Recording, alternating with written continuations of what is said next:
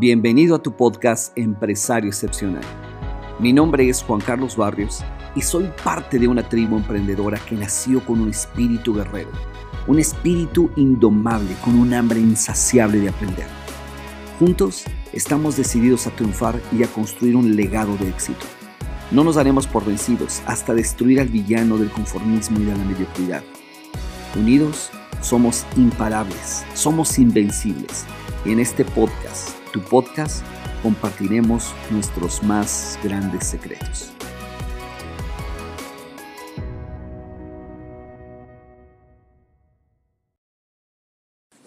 Hola mis queridos amigos, bienvenido de nuevo a tu podcast Empresario Excepcional y hoy es un podcast extremadamente especial. De hecho, déjame te comento, tengo a alguien aquí junto a mí que es uno de los hombres que más quiero, que más admiro en el mundo, una de las personas que a pesar de ser tan joven, porque es muy joven, ha impactado mi vida de una manera impresionante. Me ha ayudado a expandir mi contexto de una manera increíble en muchas áreas y, de verdad tengo la fortuna, la bendición tan grande de tenerlo muy cerca en mi vida. Lo considero un gran, gran, gran amigo o más que eso. Te puedo decir que lo considero un hermano del alma y es nada más y nada menos que mi querido Spencer Hoffman. Bienvenido mi querido Spencer a tu podcast. mi Juan, que te quiero tanto hermanito, de verdad. No sabes lo, lo halagado y honrado que me siento por esas palabras. Sabes que es recíproco el amor, el cariño, la amistad eh, me siento tan feliz de, de, conocerte, de conocerte bien, de quererte, ¿no? Y, y, de construir cosas maravillosas junto contigo. Mi Bueno, déjame decirle a la audiencia algo importante. Eh, la razón por la que yo hice mi podcast fue por él, él fue el que me impulsó, fue el que me enseñó, fue el que me dio paso a paso, porque a veces yo estoy un poquito acelerado con mil cosas y me dijo, a ver, calma, pon aquí, baja este programa, dale clic aquí. Así que este podcast, Spen, es gracias a ti. Lo que te quiero decir es, es, se creó gracias a ti, a tu amor, a tu, a tu gran espíritu que tienes siempre de dar y de compartir.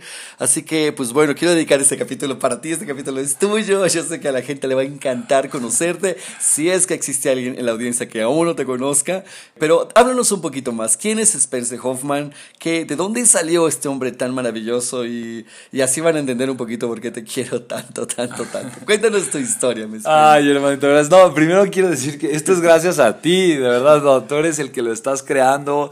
Me encanta tu podcast, me encanta tu mensaje y de verdad no sabes cuánto he aprendido de ti, hermanito. Eres, eres un empresario excepcional. igual tú, igual tú.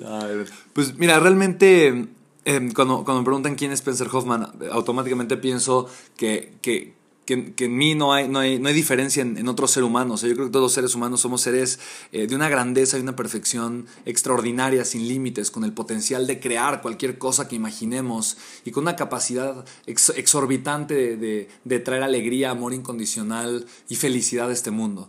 Em, así me considero yo, pero así es porque también considero así a las demás personas. Em, y bueno, parte de mi historia, yo creo que eh, tengo muchas, muchas historias que, que, que que me, que me, conforman y por las que el día de hoy hago lo que hago y me apasiona lo que me apasiona. Sin embargo, em, yo comencé a, atreverme a vivir por primera vez cuando tuve una embolia a los 16 años y en el hospital escuché a los doctores decir que iba a perder la vida. Y para mí eso fue un momento muy fuerte porque me di cuenta que el tiempo pasa tan rápido y que en un pestañeo yo estaba ya acostado escuchando esas palabras.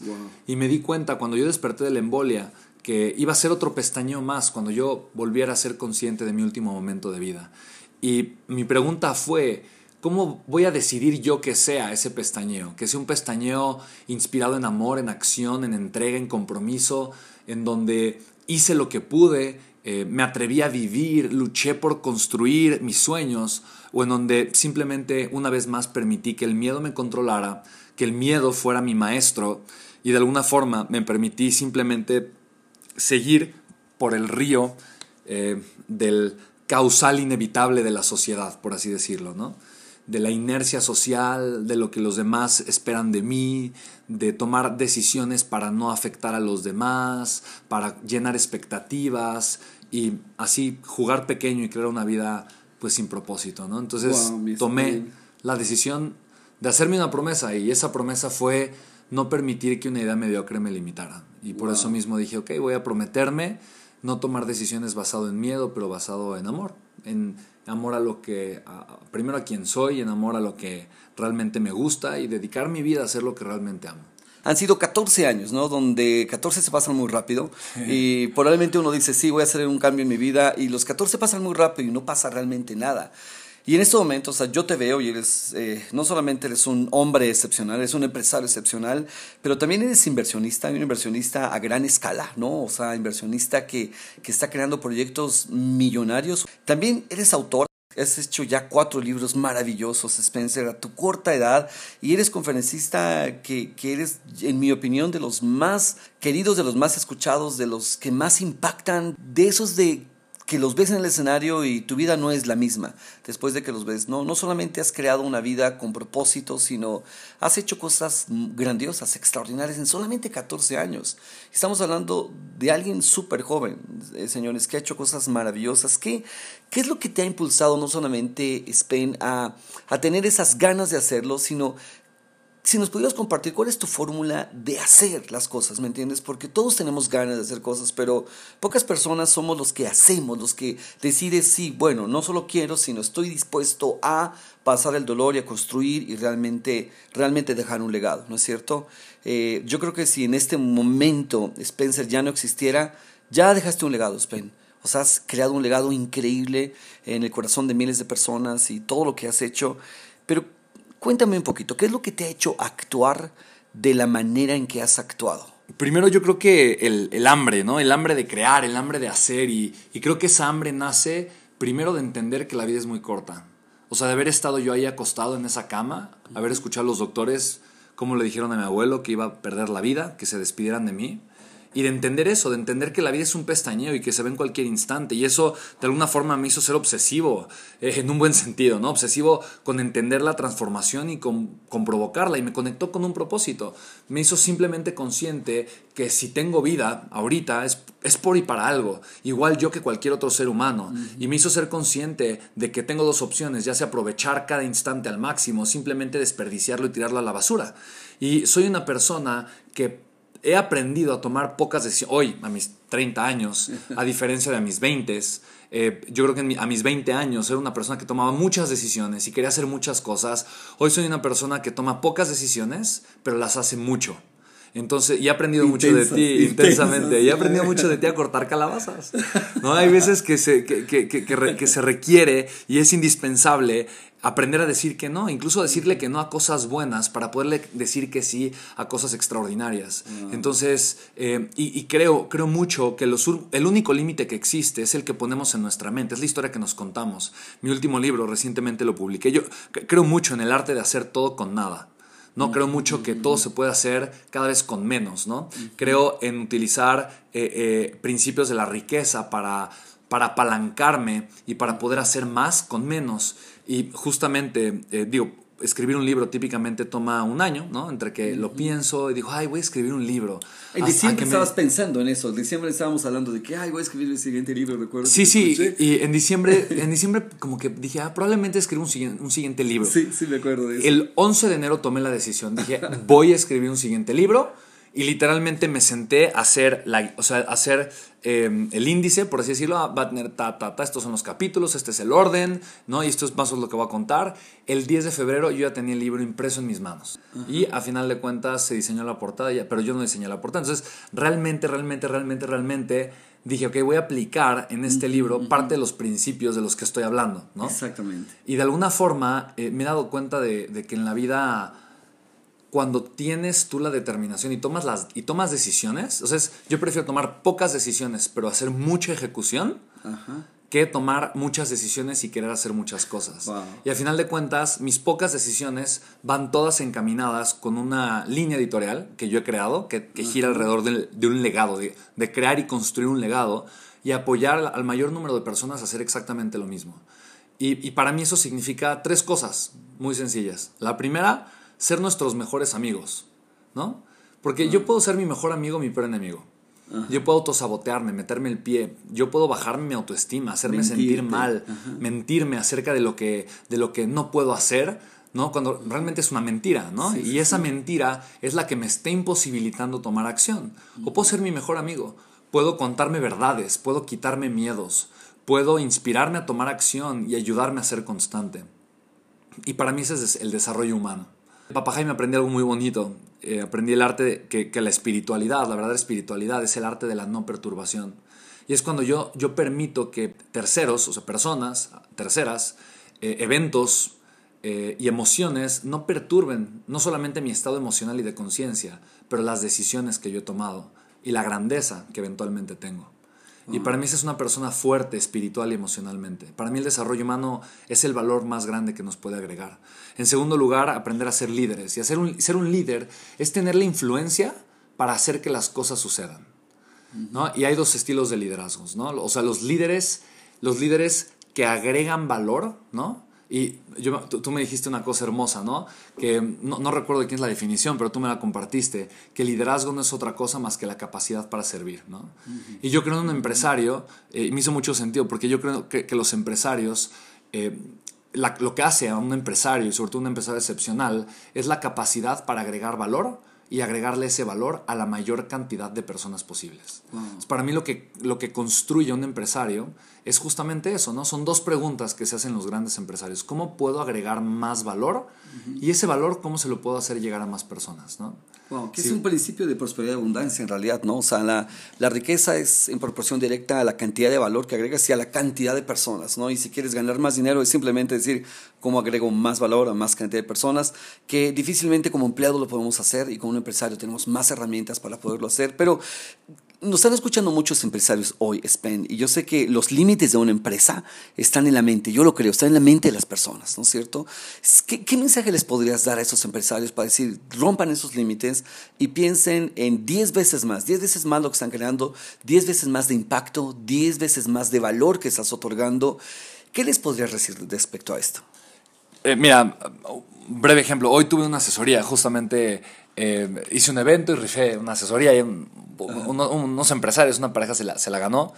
Y justamente me contaron, no voy a entrar en detalles ni muchos, pero me contaron, es, tienen una empresa muy grande, llegaron ellos a facturar cerca de 100 millones de pesos en uno de sus mejores años, pero por X, Y y Z, o sea, mal gestión, o sea, literalmente mal gestión del capital humano, las cosas empezaron a ir para abajo y literalmente eh, ellos estaban pensando en declarar, declararse en bancarrota con deudas eh, cerca de 10 millones de pesos, ¿no?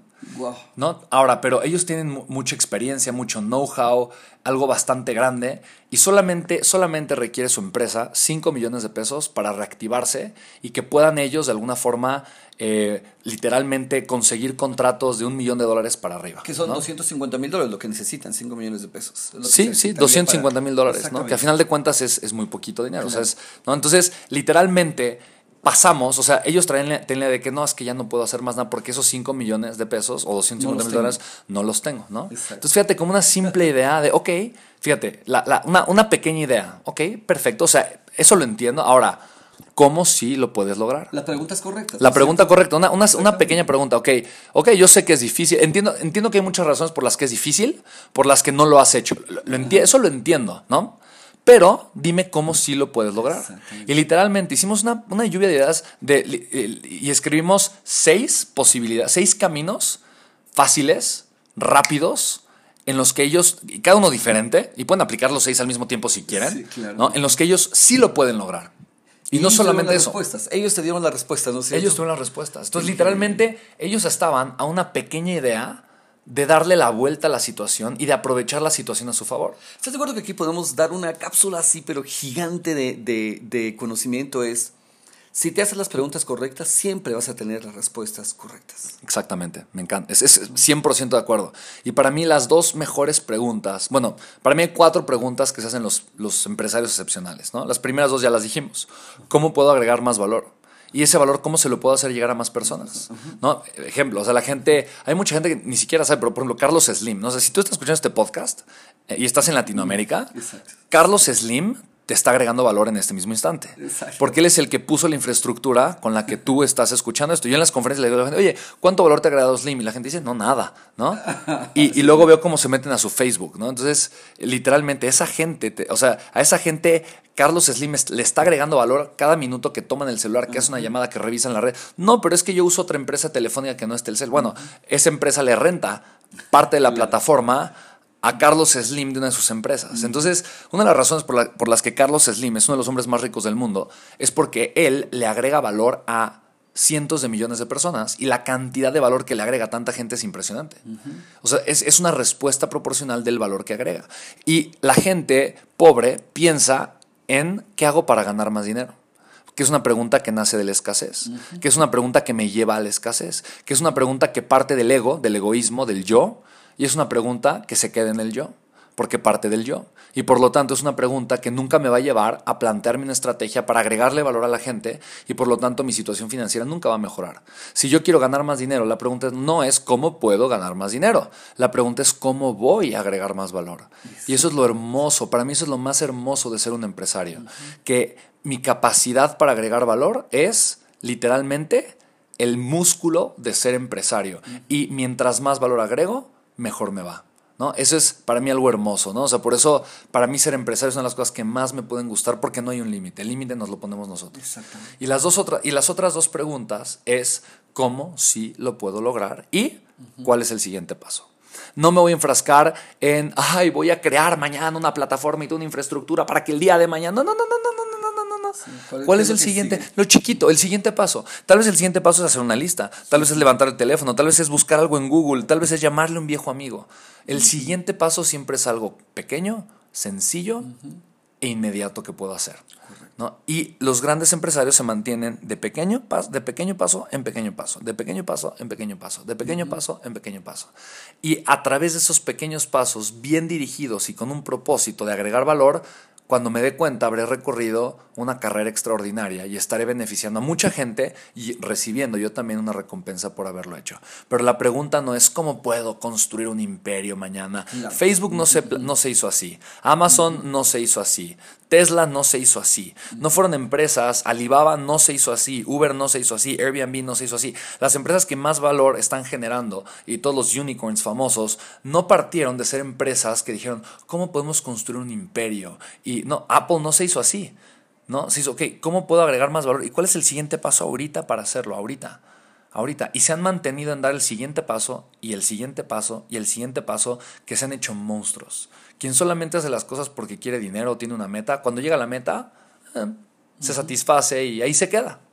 Pero la grandeza no, no es de las mentes que buscan la grandeza, es de las mentes que se obsesionan con ser cada vez más grandes en poder aportarle valor a la mayor cantidad de personas posibles. Wow, me encanta Spain. Yo creo que podemos resumirlo en cuatro puntos sensacionales. Solo recuerda esos cuatro puntos maravillosos. No te preocupes en quiero vender más, ¿cómo hago para vender más? ¿Me entiendes? Cómo hago para pagar mis deudas, cómo hago para pagar la nómina que no me alcanza, o cómo hago para... O sea, la pregunta es, ¿qué tengo que hacer para agregar mucho más valor? ¿Qué tengo que hacer para agregar valor a muchas más personas de las que ahora estoy agregando valor? No solamente de más calidad, sino más personas. Número tres, hacerte la pregunta de cómo sí lo puedo lograr. O sea, no es no es de que, uy, eso es imposible para mí, sino la pregunta correcta es cómo sí lo puedo lograr y entonces automáticamente agarra una hoja, una pluma y empieza a escribir todas las respuestas que están en tu mente. Y número cuatro, que esto me encantó, mi querido Spence, ¿me entiendes? Es, listo, vas a pensar en algo gigante, pero no, no esperes dar un paso grande, ¿me entiendes? ¿Cuál es el siguiente paso? Así como subir una escalera es solo dar el siguiente paso, el siguiente escalón y cuando menos te das cuenta y volteas para atrás, has recorrido una distancia impresionante, está súper, súper alto. Spain ha sido Maravilloso, increíble toda esta información. Eh, de verdad te felicito muchísimo por ser quien eres, por ser la persona tan grande, ¿no? Y, de verdad eh, estar haciendo justo lo que, lo que estás compartiendo, que es tu propósito de vida, llevar muchísimo valor a millones y millones de personas, no solamente en Latinoamérica, sino en el mundo. Eh, quiero que nos dejes con un mensaje final. Yo sé que la gente está así como que quiero más de Spence. Haremos otro podcast después, pero danos un mensaje final. ¿Qué le dirías a estos oyentes que nos están escuchando, estos oyentes empresarios que quieren llevar sus negocios? A un nivel extremo, extraordinario, ¿qué les dirías? ¿Qué mensaje les darías? Pues simple y sencillamente, date cuenta, no naciste para jugar pequeño, no viniste al mundo para ser un enano, para soñar en pequeño, no sueñas en pequeño, sueñas en grande porque tienes esa capacidad. Todos los seres humanos soñamos con la capacidad que ya realmente tenemos de poder construir algo. Entonces, no, no te permitas jugar pequeño, no te permitas tener pensamientos mediocres ni a corto plazo, no te permitas...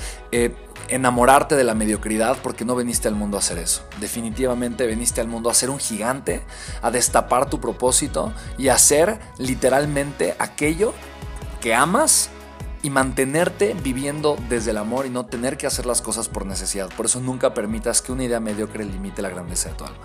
Wow, señores, Spencer Hoffman con nosotros. Qué increíble podcast. Gracias por este regalo tan, tan hermoso, mi querido Spence.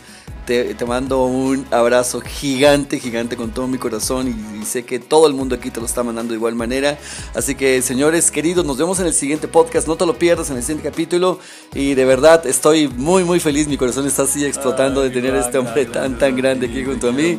Y muchas gracias a todos por habernos escuchado. Les mandamos un muy fuerte abrazo. Abrazo gigante. Chao. chao.